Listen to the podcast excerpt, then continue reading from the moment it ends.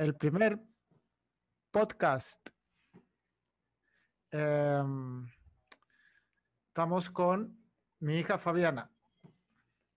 Entonces, ah, a mí me interesaba empezar la conversación como, como un poco como mirando para atrás, ¿no? Un poco mirando para atrás, como tú ves el viaje que hiciste a la universidad y la experiencia que tuviste ahí eh, y lo que elegiste estudiar contigo, viéndolo desde que empezaste a, cuando te fuiste a estudiar. Como, como de la perspectiva que tenía antes de entrar. De lo que sea. Ok. Este, pues, haz de cuenta que antes de entrar a la uni, que primero entré a Community College, había estado intentando determinar mi, mi high school. Y tuve que revalidar muchas materias porque tuve que irme a México y luego a Estados Unidos. Y iba un año a vivir a Estados Unidos, luego otro año a México, entonces ese desbalance, ya cuando vine para acá a, intentar determinar todo en Estados Unidos, me, me, dijeron que tenía que revalidar las materias, entonces me fui a una escuela de adulto. Supongo que fue como un poco frustrante, ¿no? Sí, bastante, porque veía a todos mis compañeros que ya se estaban este, graduando y adelantados y yo estaba un poco atrasada, entonces ahí fue cuando realmente, cuando yo entré como a la escuela de adultos, porque yo eh, me tocó ver a varios chavos que llevaban ahí años. Y, y, era porque no, no les interesaba terminar su escuela y se quedaban ahí. Y yo me puse como determinada, así como voy a terminar esto en un lapso de tres meses para poder entrar a la uni, porque ese era el lapso que podía entrar. Ajá. Entonces, lo propuse. Como que te pusiste una meta, sí, pusiste un tiempo determinado. Sí, y ahí fue donde realmente me di cuenta que tengo como, como una facilidad, se pudiera decir que cuando yo me propongo algo, como que ese mindset me ayuda mucho a, a, a tener, a completar lo que, lo que quiero hacer. Como que lo visualizo en mi cabeza y lo doy por hecho que ya está y, y, es como que todo se va cayendo en orden. casi yo desde mis 50 años como que es casi magia. Es magia, sí. Es, es, es, es, como el poder que dicen de la manifestación, que tienes que creer que, que, que puedes hacerlo para realmente hacerlo y ahí fue donde empecé como a darme cuenta de eso y, y, empecé a darme cuenta también de que me gustaba estudiar. Entonces seguía, este, terminé eso y me metí Te diste cuenta que te gustaba estudiar, pero antes no te habías dado cuenta de eso. No. Antes era una molestia, antes era una molestia. Claro. Sí. Entonces ocurrió algo ahí, ¿no? Ocurrió algo con el deseo.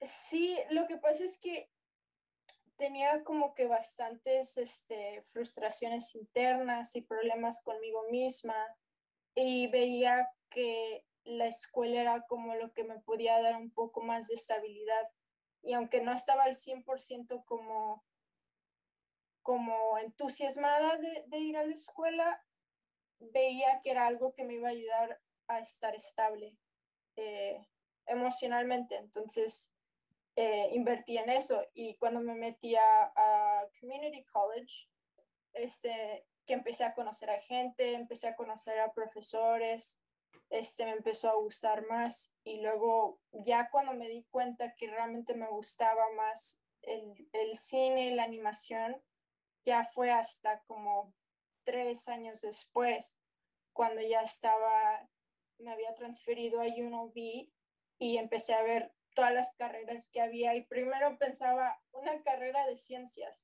porque siempre me ha gustado eso, pero notaba que no tenía la paciencia para sentarme y, y, y, hacer todo lo teórico. O sea, se veía muy atractivo, pero en teoría no me gustaba. Um, te quiero como interrumpir ahí, te quiero como... Sí.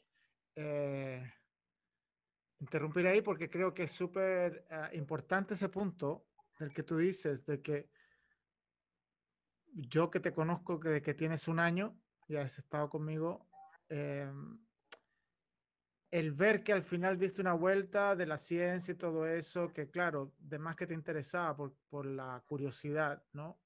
Porque eres súper curiosa. Pero me parece súper lindo que volviste en la vuelta a hacer lo que hacías desde que tenías un año. Sí. Que es crear con tus manos y jugar con los seres que tú creas con tus manos. Entonces, si nos puedes hablar un poco de eso, de cómo fue como esa vuelta, que es como, no, no sé si te das cuenta tú, yo lo veo desde afuera, pero de que estás como haciendo lo que siempre te ha gustado hacer. Sí, y es muy curioso porque yo como que siempre, siempre cuando uno le dice las cosas, eh, eh, no sé si es psicología inversa, no sé qué es, pero a mí me pasa cuando alguien me dice algo, es como... No, es como, como que inmediatamente como que lo, no sé si lo rechazas o algo pasa en tu cerebro que te quedas así como, pero yo misma, yo misma me di cuenta de eso, que mi cuerpo, mi mente le gusta hacer cosas eh, que son más, que, que, ocupan más paciencia en las artes, o sea, más meticuloso, porque tú eres meticulosa de cosas pequeñas. Sí, o sea, yo, por ejemplo, este, yo no me puedo sentar a leer un libro porque me desespero. O sea, yo, por ejemplo, tengo que escuchar audiolibros para, para aprender la información. Entonces, yo soy más, eh, más auditiva y más visual. Entonces, siento que en las artes tienes mucho de eso. O sea, yo aprendo muy fácil eh, con, con el arte, como dibujar y el crear cosas. Y con los stop motions, por ejemplo, me di cuenta de que se me daba muy fácil sentarme y estar horas animando, siendo que a muchos de mis compañeros que también les interesaba eso y todo, no podían. Se o más, sí, por más que querían hacerlo, se desesperaban mucho y yo no lo entendía porque yo no me desesperaba, yo, yo al contrario, era como, como dices tú, cuando era chica, eh, estaba hablando una vez con un amigo de mi mamá, estaba diciendo de que este, cuando a una persona le gusta algo y está trabajando en, en, en algo y llega a entrar al punto que se llama the zone, puede hacer lo que sea, like he's invincible, porque llega a un, a un nivel de concentración donde, donde puede pasar horas y horas y horas y horas y horas haciendo algo. Y a mí me pasa eso con el arte, puedo estar horas y horas y horas y horas sentada haciendo eso específicamente y me, me gusta, como que me, me, me entrance. It's like a weird thing, like it entrances you.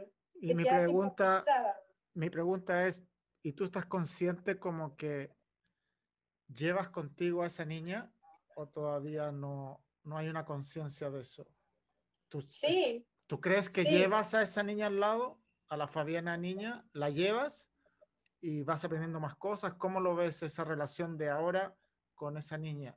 De un año, dos años, tres años, cuatro años, cinco años siento que la escucho más, que es como que cuando eres niño las cosas las ves más simples, siento yo.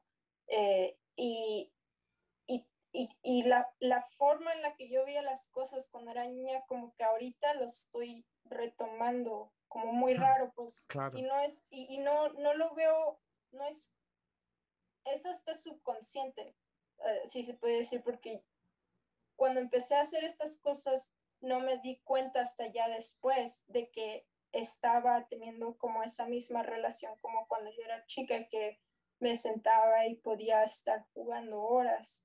Y me di cuenta que es exactamente lo que estoy haciendo con esto. O sea, me estoy sentada horas, así entonces me vi reflejada Para mí, para mí me acuerdo que yo te admiraba mucho porque tú tenías, eh, no sé, tres años o cuatro años o cinco años y a veces te portabas mal, entonces te hacíamos time out al baño, ¿no? Por dos minutos. Y tú eras, estabas feliz dentro del baño porque te encontrabas papelito y cositas y te quedabas ahí feliz. Ya, yo iba te decía, ya Fabiana sale y tú seguías adentro porque te habías entretenido con lo que habías encontrado. O esa vez que yo estaba de cumpleaños en Las Vegas eh, y tú fuiste, tú debes haber tenido nueve, ocho, algo así. Y fuiste al baño y agarraste el tubo del papel de baño y lo sacaste y te quedaste ahí encerrada y me hiciste un, un venado, un deer. ¿Te acuerdas? Era, pero súper lindo y tenía un gesto en la cara, así, era muy lindo. Entonces, eso es súper como, como que lo hacías como forma de respirar. ¿Me entiendes? No es algo extraordinario para ti, era extraordinario para uno que está fuera de ti.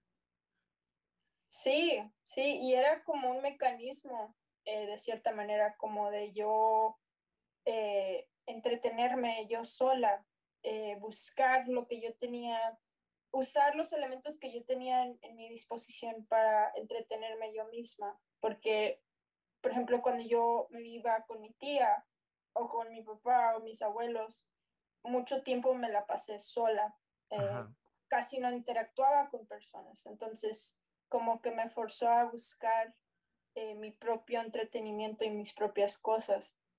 Entonces es como que, y de cierta manera eso me ayudó bastante ahora como adulto, porque siento que yo no batallo, por ejemplo, tanto para, o sea, para no interactuar o aburrirme y eso, o sea, yo, yo encuentro mi propio entretenimiento, o sea, eh, cuando pasó lo del quarantine, que tanta gente se deprimió y todo, yo estaba feliz porque fue, fue la primera vez que pude hacer... estaba eh, como permitido, como que estaba permitido. Ahora, eh, ahora todo el mundo estaba haciendo lo que tú siempre has hecho.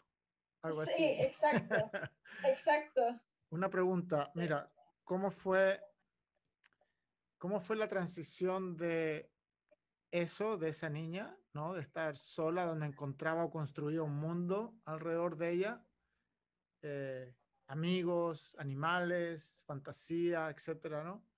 ¿Cómo fue de ahí pasar a esta dinámica en la universidad que tienes que estar trabajando con esos elementos, pero al mismo tiempo estás obligada a lidiar con gente, con gente que tú no conoces?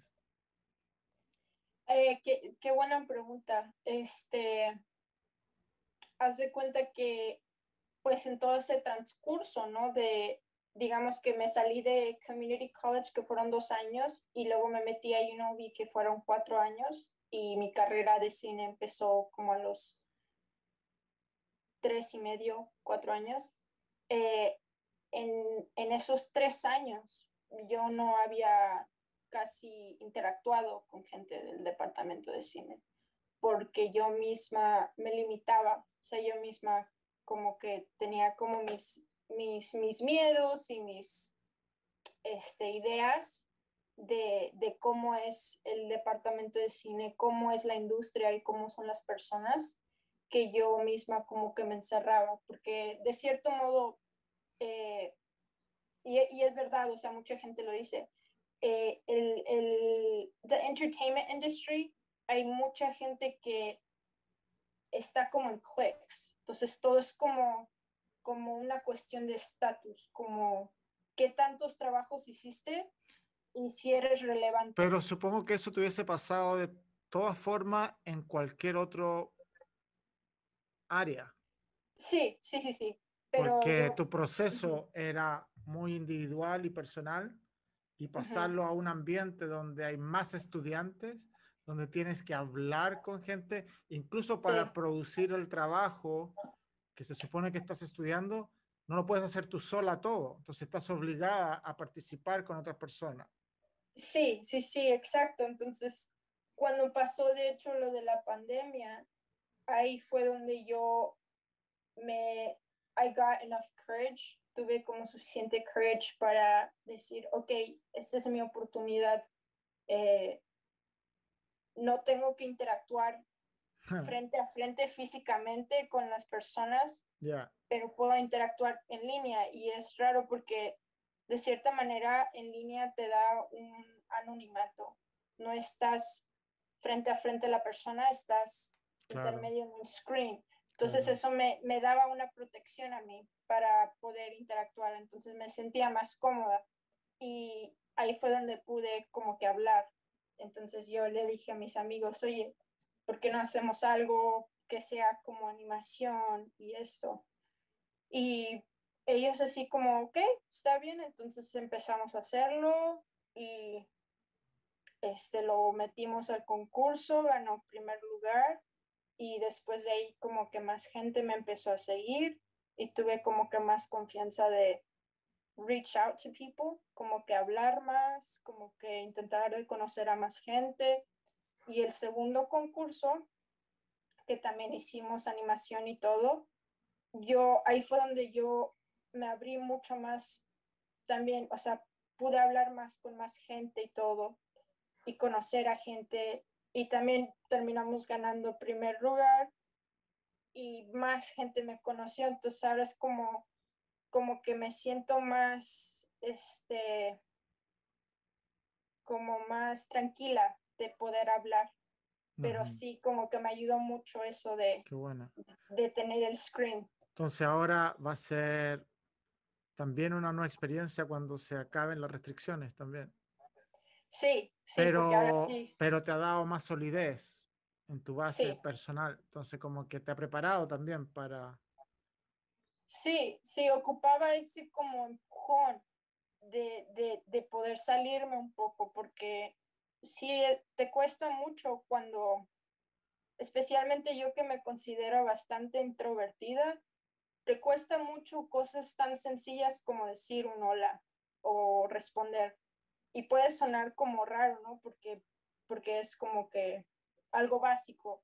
Pero a mí me pasa muy, muy raro que a veces no entiendo las conexiones de las personas como, como social cues como que para mí es como extraño. Entonces, ahora que estoy como que intentando y esforzándome y todo, este, he visto que me ha, me ha ayudado, me ha resultado. Ahora, ahora, ahora tú te gradúas de bachelor, ¿verdad? Sí. Y, y, ahí te tienes que ir a un lugar a especializarte un poco y, que, y tú quieres en animación, ¿verdad?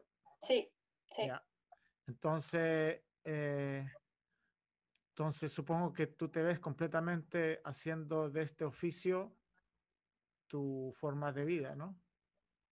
Sí, sí, sí, sí. O sea, había pensado que, por ejemplo, si no, si no resulta o algo, siempre tengo otras opciones eh, que pudiera, no sé, por ejemplo, utilizar mi, mi, eh, mi facilidad para dibujo para emplearlo en tatuajes, ¿no? Una idea. Pero mi, mi, enfoque que sí quiero hacer es, es animación. Y es como que ahorita, como lo que te decía inicialmente, tengo como esta como, como switch que me pasa que si, si quiero algo y ya lo planteo y lo estructuro bien en mi cabeza, ya se hace realidad. Eso es muy, eso muy lindo y es muy joven. Creo que a mí me pasaba lo mismo, incluso lo que tú hablabas antes de que, de que ahora que creces, como que le estás dando más terreno a ese niño, a esa niña. A medida que creces, le vas tomando más importancia. Y pareciera ser que la gente, la mayoría de la gente, a medida que crecen, empiezan a olvidar a ese niño. Y entre, más, entre más lo olvidan, más rápido, entre más rápido lo olvidan, parece que se sienten mejor, parece que se sienten más adultos, más completos. Sí. Siendo que, creo yo, eh, mantener a ese niño al lado te va completando, porque lo vas entendiendo y lo vas completando a él, que es parte tuyo, ¿no? Sí, sí, sí, sí, estoy completamente de acuerdo. Creo que eh, las personas que tienden a ser o tener, por ejemplo, buen, buena estabilidad interior y success en su trabajo y en su vida romántica y, todo en general, tienden a ser personas que están muy conectados consigo mismos y estar conectado consigo mismo implica estar conectado con tu yo interior desde la infancia. Um, y sí, es súper loco. Para, para tus proyectos, porque en tus proyectos tú has escrito los guiones, ¿verdad? Este, sí, he colaborado con otra persona. Sí, pero tú has puesto más o menos la estructura sí. para la historia. ¿Cuál es tu, no sé si llamarle proceso, porque suena como cliché, un proceso, pero igual es un proceso. Sí, eh, pero ¿cómo aparece la idea? Pues haz de cuenta que a mí me pasa mucho con la escritura, que tengo como una idea inicial que me aparece, porque siempre me están apareciendo ideas constantemente, pero tengo como una idea que me aparece. Pueden ser como imágenes, palabras, colores, cualquier cosa. Incluso, ajá, incluso estoy viendo un video y se me aparece una idea, entonces tengo que apuntarlo. Eh, pero lo que tiendo a hacer cuando voy a hacer como un proyecto o algo es sentarme y empezar a escribir ¿no? Es empezar a escribir todas las ideas que tengo. Dejarlo y irme una semana o cuánto, o sea, bastante tiempo para que pueda regresar con más ideas porque he notado que si yo nada más me siento y empiezo como con ideas, no está tan completo a como si le doy tiempo para, como un vino, le das tiempo para que sí, claro. Sí, para que se aire. Sí, entonces con mis amigos, por ejemplo, lo que yo hice fue que yo vine con estas ideas y yo les dije, mira, me interesa hablar de esto, esto, esto, esto y esto. ¿Qué opinan? Y, y eso es como padre también porque la, siempre he sentido que cuando uno siempre dice como, esto fue mi idea, realmente nada es tuyo, porque la idea que tú tuviste fue una como consecuencia, una como resultado de experiencias y cosas que viste y viviste y todo que, que te llegaron a esa idea. Entonces, la idea se, se crea porque tienes colaboración de otros elementos. Entonces, eh, cuando tengo colaboración con otras personas, me gusta escuchar sus ideas para poner las ideas que yo tengo y juntarlas y crear otra cosa nueva. Entonces, eh, con, con, este último proyecto, eh, mi amigo Bryce eh, tenía ideas muy padres y hablamos de ello y empezamos a escribir y a escribir y a escribir. Y en varias partes estamos en desacuerdo. por ejemplo, él me decía, no, pues es que esto lo podemos cortar, ¿no? Era una parte de, de un este, character que estaba hablando de feminismo. Y yo dije así como, no, yo quiero que esto esté porque es importante que esté, porque eh, tiene un significado en la historia y todo. Entonces él me da otra perspectiva. Dice, ah, bueno, ok, podemos tal vez hacer esto. Claro, pero, taca, pues, entonces, es como este, este podcast, no te había dicho, se llama Ojo de Mosca, que es como, viste que el ojo de mosca es como eh, muchos membranas, entonces tiene como diferentes, entonces para esa idea, por ejemplo, que tú tenías, el vino le colocó otro vértice, otro prisma. Sí. Entonces puede ser lo mismo, pero varios espejitos al lado, ¿no? Para, exacto. Para que sea tu idea y también otras. Sí, sí, exacto. Eh, mi, una pregunta referente a eso es, ¿cómo,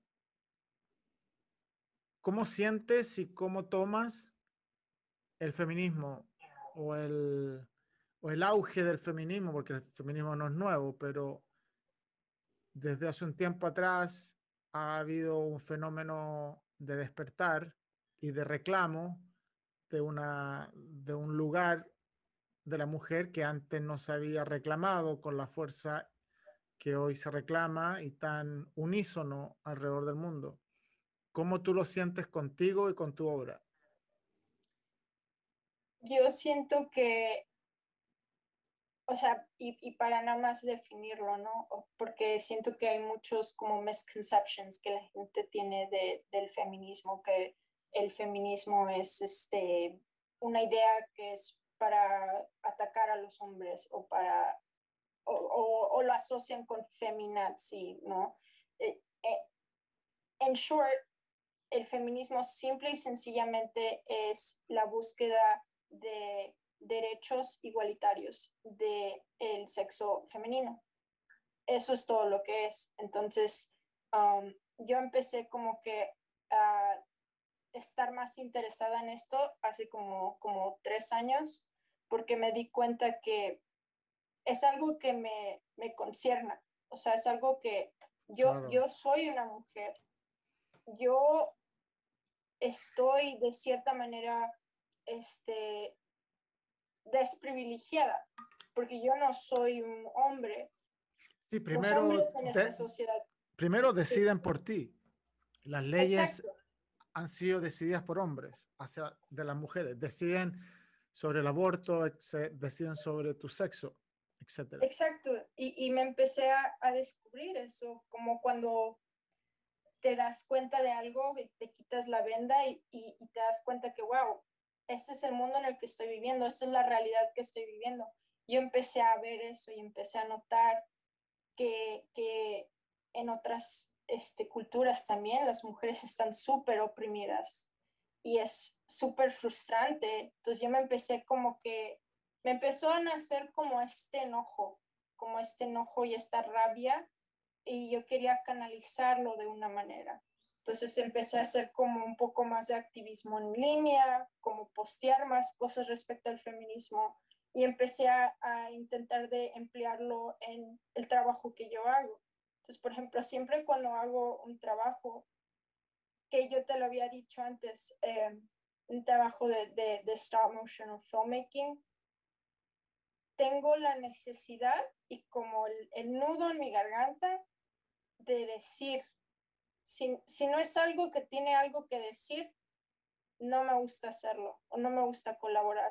Claro. O sea, eso también es una de las razones por las cuales me costaba también hacer películas en, en, en el departamento de cine, porque notaba que todas eran con temas como de romance o de cosas como recetas ya hechas. Comunes, sí. Cuando yo quiero hablar de cosas que te hagan sentir algo y a mí en especial el, el feminismo, el hablar de este, el calentamiento global, el LGBTQ rights, o sea, todas estas cosas me dan como esta como rabia de querer expresarlo y no en el sentido como de que tú estás mal y ya, o sea, más que nada es como de plasmar una realidad, plasmar una, realidad de, gente o de, de, beings que están pasando por algo, que están sufriendo, que están sintiendo. Y eso para mí es más satisfactorio. Es como que uno coloca una piececita en el puzzle. Sí. En el gran, en el gran puzzle uno coloca una piececita porque si, si estás el espacio y no colocas nada como algo que no tiene nada, entonces ¿para qué pides el espacio, no? Sí, exacto. Y, y, y más que en el cine también, o sea, todo el mundo tiene una tele ahora en su, su living room. Todo, todo el mundo tiene acceso a ver videos. O sea, yo estoy en un medio donde es el más, uno de los más influenciables. Entonces, tengo que, tengo que, para, para mí, o sea, tengo que hacer algo que diga algo, que haga sentir algo. Para mí ha sido como, estoy completamente seguro desde que salió esa película de Fast and Furious. Sí. Te lo juro que los hombres hemos, nos hemos puesto más pendejos, creo yo, para manejar. Hay una, desde, es como antes y después de esa película como que de ahí como que todos se creen y nunca más pararon de creerse los Fast and Furious. Y esa es la otra, eh, la otra también que te iba a decir, que me preguntaste respecto al feminismo. Hay mucha, mucha, mucha este, misogin internalized misogyny. Sí, misoginidad. Ya, hay, hay, mucho de eso en nuestra cultura. Sí, o sea, total. está, pero así que todo lo que tú ves. O sea, si tú te pones a ver, por ejemplo, la mayoría de las películas, un, un, ejemplo, ¿no? Transformers. La forma en la que siempre plantean a la mujer es de la perspectiva del male gaze. Male gaze es básicamente la forma en la que los hombres ven a las mujeres y las ponen en las películas. Claro. Siempre tiende a ser que tienden a sexualizar a la mujer y la ven como un objeto.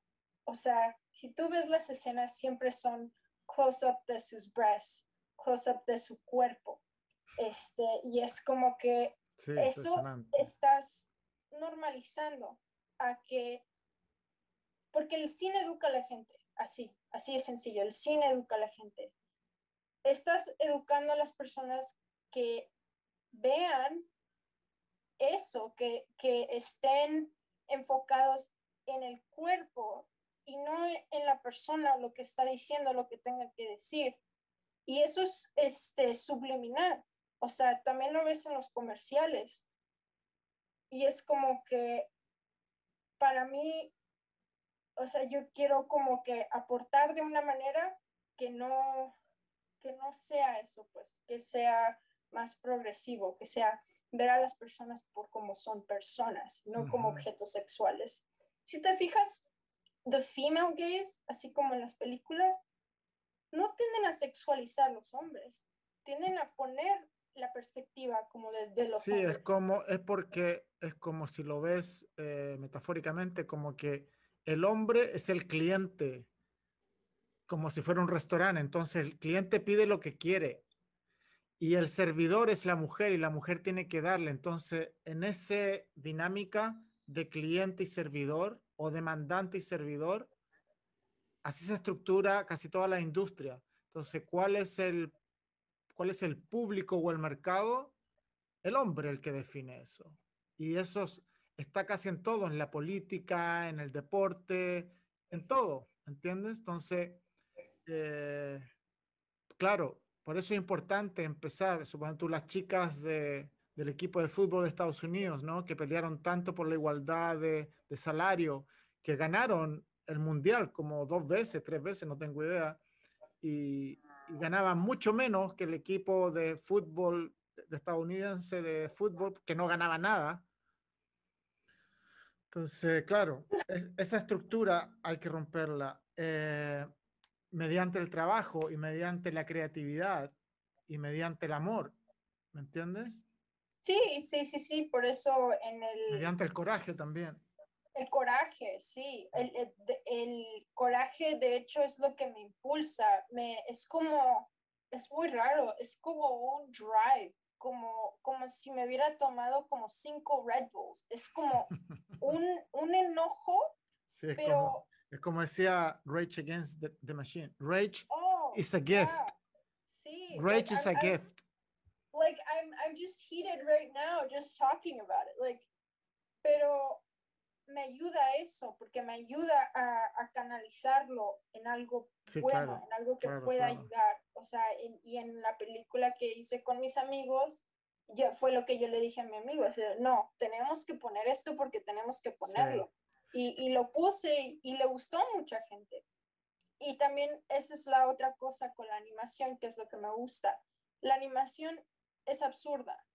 Entonces, no es como que cuando tú estás viendo una animación, no es como que te sientes atacado, porque todo es absurdo. O sea, la, la información... Hay mucha más libertad. sí, la información que tú estás viendo te llega más más sutilmente, like you, can accept it Y, tienes, y tienes más libertad porque si en, un, en una película sería genial, pero el mercado no está preparado para eso, para las libertades que te da el, el cuadro a cuadro, el cine del cuadro a cuadro, ¿no? De la animación. Sí, exacto. Ya. Oye, y pregunta que ya vamos a concluir. Eh, referente a todo esto que hablamos un poco de, del feminismo, del mercado, de la gente, del niño, del ser humano, etcétera, de esta organización que llamamos sociedad, el vivir juntos. Eh, ¿Tú estás con optimismo? ¿Estás pesimista de la raza humana y del planeta o cómo lo ves? Hoy, este, como lo vi el, otro día, soy, me considero un nihilista optimista. Ok. Nihilismo podemos definirlo como una persona que está aislada y se, y se cuida o nihilista en el sentido de que es egoísta. ¿Cómo lo ves tú, el nihilismo? Porque hay varias, hay varias ¿no? Eh, el nihilismo yo lo veo como que nada tiene sentido como tal, porque todo, todo, todo es construido, todo es una construcción. O sea, si tú te fijas... Como el reloj, como el tiempo. Como el reloj. Como el, reloj es el tiempo. Sí, o sea, nuestra, nuestro Bueno, la hora, no el tiempo, la hora. Eh, bueno, el, tiempo, por ejemplo, si es construido, es una construcción social, o sea, podemos observar que el tiempo pasa porque lo, observamos, pero en sí... El, la hora, la hora, la hora está inventada. Es, es, inventado, igual que eh, los conflictos, la mayoría de los conflictos del ser humano son inventados. O sea, podemos observar que tenemos tendencias porque somos animales a, a simple y sencillamente la cuestión de la supervivencia, ¿no?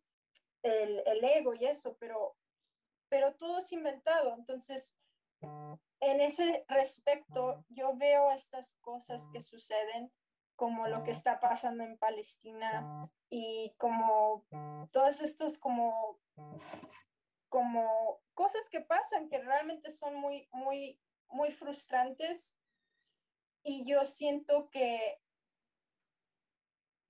o sea, tengo que tener un cierto como hope de que las nuevas generaciones van a hacer algo al respecto. Y estamos viendo, ¿no? De que conforme ha pasado más el tiempo, las nuevas generaciones están más conscientes, hay más progreso y todo, pero esa cuestión del progreso lleva muchas, muchas generaciones. Y si tú te fijas, en la humanidad siempre ha habido como cosas similares, que es como las personas al final siempre se terminan peleando por el poder, el, ego. El, sistema siempre se, se hace un nuevo sistema y luego se cae el sistema. Y se hace otro nuevo sistema y se cae. Entonces siento que va a haber una cierta like predictability de que en las, las próximas generaciones. De que se cae, de que se destruye, de que se destruye y, se, y se construye. Eh, pero yo te digo que yo he vivido en este planeta 50 años. Em, creo que las generaciones como la tuya han entendido y han visto, bueno, son más inteligentes, así de simple, que las nuestras por ejemplo, a nosotros nos, y para qué hablar de mis abuelos para atrás, ¿no? Que hasta yo creía en la cuestión, por ejemplo, del tener, ¿no? El tener, el, el, tener era la punta de la flecha, el objetivo, el tener más. Entre más tienes, es igual a que, a que eres una mejor persona, una mejor persona. Eso yo ya no lo creo, obviamente, pero sí lo creí en un momento y sí fui empujado a eso, a, buscar más, por buscar más para verme a mí mismo que soy una buena persona, ¿no? Sí. Entonces, pero ya no lo veo así. Los chicos de ahora tienen 17 años, ya no se creen ese cuento. yo me di cuenta a los, no sé, a los 40 y, a los 40 y tanto, me, me, me di cuenta que era una estupidez eh, hacer un contrato por 30 años para pagar una casa. Es una tontera, no tiene ni un sentido. Eso es esclavizarte por 30 años. Sí. Entonces, entonces ya los chicos entienden eso que nosotros no entendíamos. Sí. Entonces yo lo, yo lo veo así que sí hay esperanza en las nuevas generaciones, en la gente de mi generación eh, todavía queda por limpiar, ¿no? Y, sí. Pero... Sí, o sea, o sea sí, sí hay esperanza. Y, y por eso, por ejemplo, en, en, el cine es donde yo quiero, yo quiero crear más y, y, inspirar a gente y inspirar a las nuevas generaciones, tener algo de influencia en ese sentido, um, porque sí veo que hay más este sentido de comunidad. O sea, si tú ves en las redes sociales ya hay más, hay más gente que le preocupa lo que está pasando en otras partes, que le preocupa eh, de que hay gente que se está muriendo, de que, o sea, cuando pasó lo de lo del, el incidente de George Floyd, que tanta gente, sí, claro. tanto sentido de comunidad que llegaron y empujaron y, sabes que esto está mal, o sea, es, eso sí me inspira, pero lo que yo digo eh, es de que a mí me preocupa que vayan a resultar otros problemas que, que, que pueden ser eh, vistos en, en, el pasado, porque el pasado se repite y, y, eso es lo que me preocupa más que nada. A mí me parece que no, ¿sabes? Que el pasado no se repite. Sí se repite, pero, pero sí se repite pero se repite porque no hacemos la tarea. Cuando uno hace la tarea, ya cambia. Y sí, mm. se, se, va repitiendo porque como sociedad no, no hacemos la tarea. Entonces, cuando uno no hace la tarea, se queda en la misma clase todo el rato. Y todo, sí. entonces, pero la medida, y yo siento que las generaciones de ustedes sí están haciendo, sí hemos hecho la tarea. Yo siento en mi humildad que sí he hecho algo de tarea para no repetir lo que mis padres o mi abuelo hicieron conmigo o con mis hermanos, con lo que están afuera. Entonces, en la medida en que todos hagamos nuestra tarea que nos compete a cada uno, que tú trabajes a tu niña y acompañes a tu niña y soluciones las cosas de tu niña, eh, creo que vas a estar haciendo la tarea. Y, de eso, claro. y, y, así vamos a ir avanzando, ¿me entiendes? Claro y de ahí va a salir tu creatividad y tu trabajo y de eso es lo que va a resonar en otros y así sucesivamente, yeah. ¿no? Claro, sí, sí. Eh, pregunta, ¿qué plataforma tienes para, para decirle a la gente que va a empezar a ver este podcast eh, dónde ver tu trabajo? Ya, yeah, pues mi trabajo lo voy a estar, este, voy a estar creando eh, nuevas a cuentas de red social, entonces TikTok. Pero todavía y, no están. Eh, mi Instagram sí está. Instagram. Este, ¿Cómo sí. está? ¿Por cuánto está para colocarlo ahí en el video? ¿Cuál es tu Instagram? Es Fab, pero F son dos Fs y nueve Bs. Dos F, una A. Una A y nueve Bs. Sí, te voy a cambiar el nombre. No, está bueno. o puedes colocarle 2, 4, 2, 4, 5, 6, 7, 8, 9. Quizás le puedes colocar así, 2A, 9B. Más fácil. 9B. El número. Sí. sí. Ok, para que, para que vean y cuando tengas, ¿cómo se llama? La plataforma para subirlo, pero lo voy a escribir aquí porque voy a editar este video y lo puedo colocar en pantalla. Ya, sí, sí, y tengo mis trabajos ahí también, si quieres este, ponerlos. Ya, pues, súper. Te quiero ya. mucho y gracias por la entrevista. Yo también te quiero. Chao. Chao.